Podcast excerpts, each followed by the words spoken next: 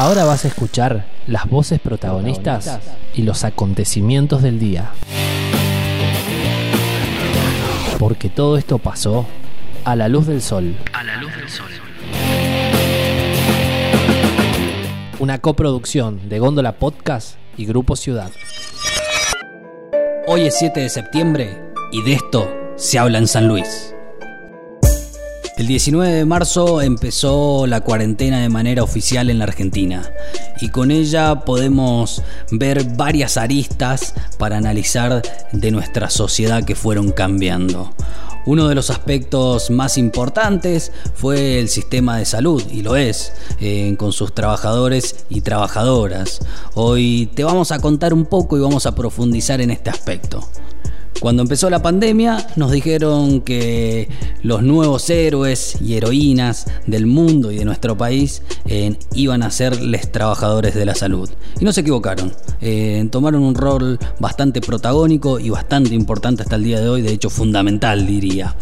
Eh, de hecho pasó un fenómeno particular que en reconocimiento a su labor, vocación y exposición, todas las noches, cerca de las 9 de la noche, los argentinos y argentinas eh, salieron a los balcones, veredas o algunos por las redes sociales a realizar un aplauso simbólico en reconocimiento a todos ellos. Eh, algo que estaba bueno, pero que de a poquito iba a ir cambiando y estos héroes y heroínas eh, iban a pasar a ser villanos y villanas. ¿Por qué decimos villanos y villanas? Porque en distintos edificios, barrios y en distintos lugares aparecieron carteles en donde les pedían que se vayan, los escrachaban, le decían que traían el virus, que, iban a contagiar a sus familias y, les pedían que desalojaran hasta, hasta el lugar. Algunos otros sufrieron discriminación en las calles, insultos y demás La cosa iba cambiando, bueno, como somos un poco eh, en el día a día. Eh, pero no solo estaba brava en la calle la situación, sino que también estaba bastante difícil en el lugar de trabajo. En los hospitales, centros de salud y diferentes espacios donde trabajan los trabajadores de la salud, eh, las condiciones no son las mejores. El doctor Carlos Belletini, integrante de la Asociación de Profesionales y Técnicos de la Salud, nos cuenta cómo se vive desde adentro en la provincia de San Luis.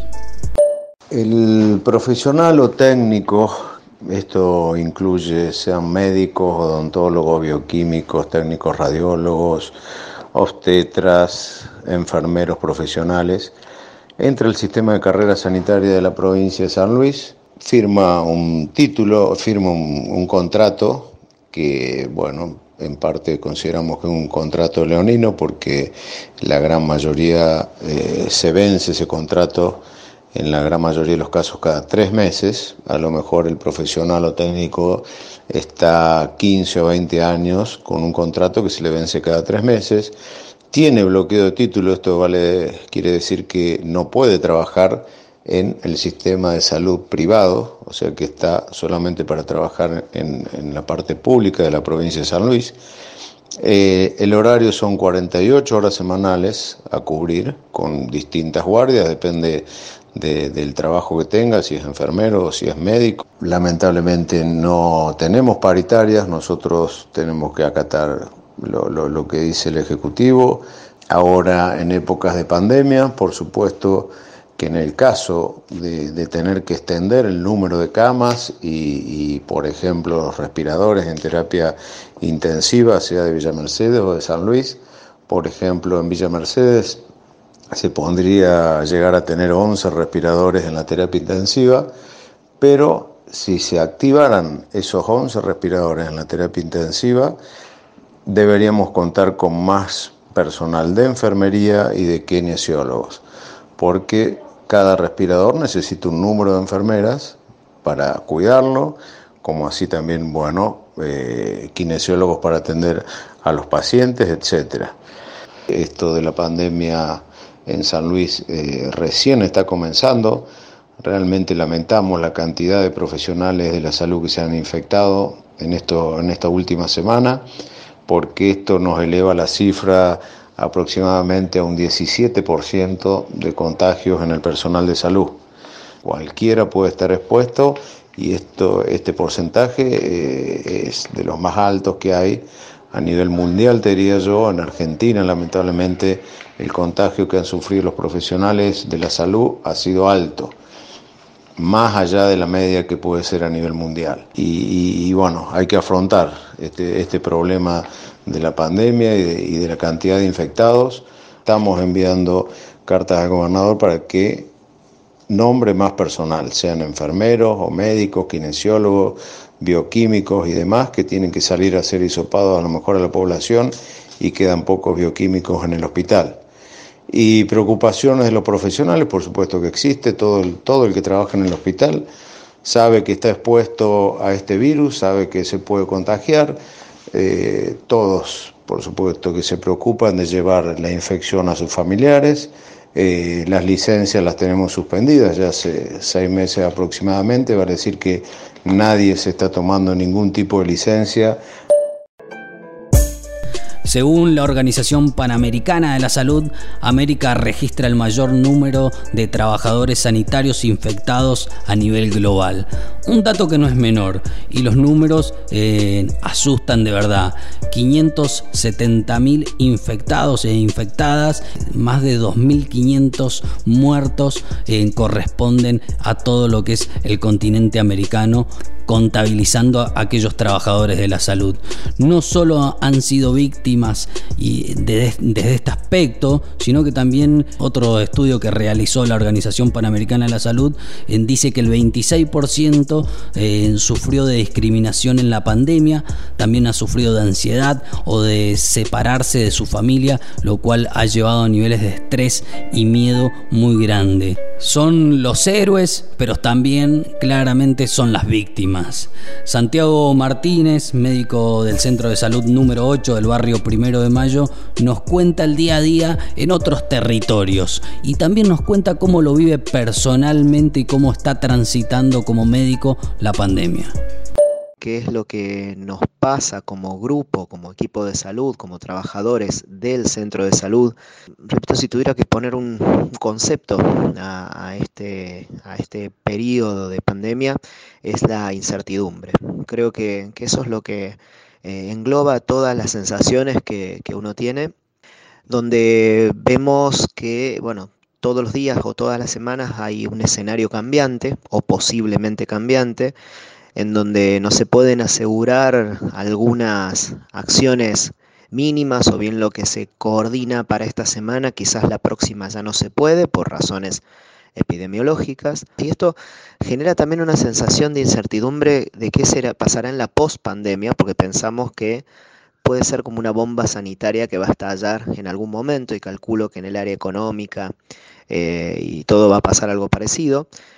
En ese sentido, tenemos unas características muy particulares en nuestro lugar de trabajo porque, em, primero, muchas familias viven hacinadas, entonces la posibilidad de hacer aislamiento o mantenerse todo el tiempo dentro de la casa es em, eh, realmente imposible, en el sentido de que hay muy pocas habitaciones para muchas personas. Nosotros nos reunimos todas las semanas y cuando hace falta, eh, más de una vez por semana, todo el equipo para evaluar medidas de, protección. Siempre lo hemos hecho por otros temas antes de la pandemia y ahora también lo estamos haciendo. Pero lógicamente esto es insuficiente.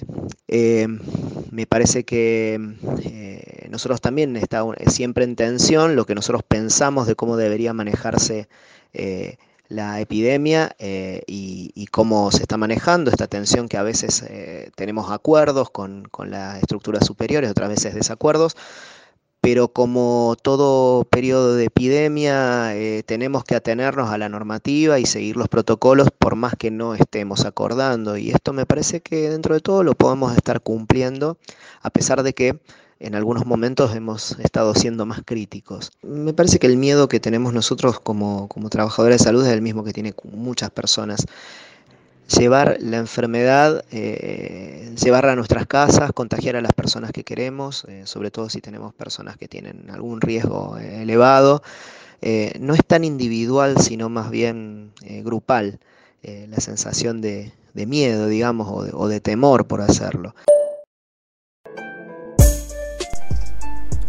Claramente la pandemia ha dejado al desnudo un sistema capitalista que ha colapsado, que ha sembrado injusticias y que tiene que cambiar. Todos somos culpables, pero si hubiera que repartir responsabilidades, las mayores caerían sobre la clase dirigente. Lo dijo el gran René Favaloro.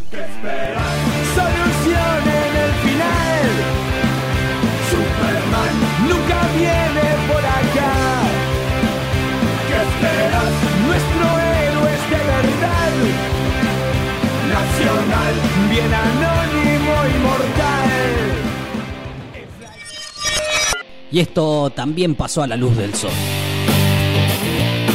Afirman que la ropa con la que encontraron a Florencia Magalí Morales no es la misma que tenía cuando ingresó a la comisaría.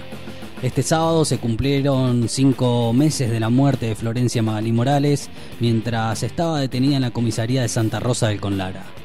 En cuanto a los avances de la investigación, uno de los abogados de la familia, Santiago Calderón Salomón, expresó que luego de algunas declaraciones surgió la polémica que hace referencia a la ropa con la que encontraron a Florencia, que no concuerdan con la ropa que tenía al momento de ingresar a la comisaría.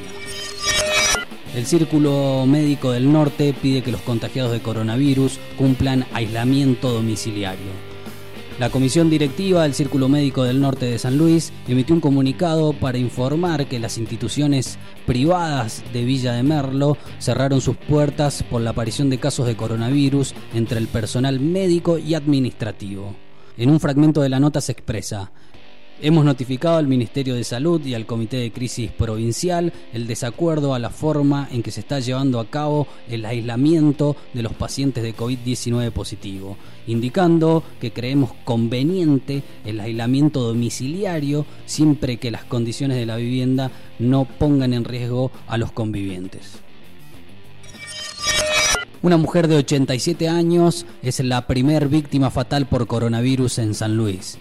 El día domingo, mediante un comunicado, el Ministerio de Salud de la provincia informó la primer fallecida por COVID-19. Se trata de una mujer de 87 años que se encontraba internada en el hospital de San Luis. La mujer tenía múltiples factores de riesgo a causa de patologías de base. Esto fue A la Luz del Sol, el daily podcast de Góndola y Grupo Ciudad. En la producción Jonathan Gaciro, en la edición Darío López y quien les habla Luciano Illesca. Nos volveremos a encontrar mañana para repasar toda la información de San Luis.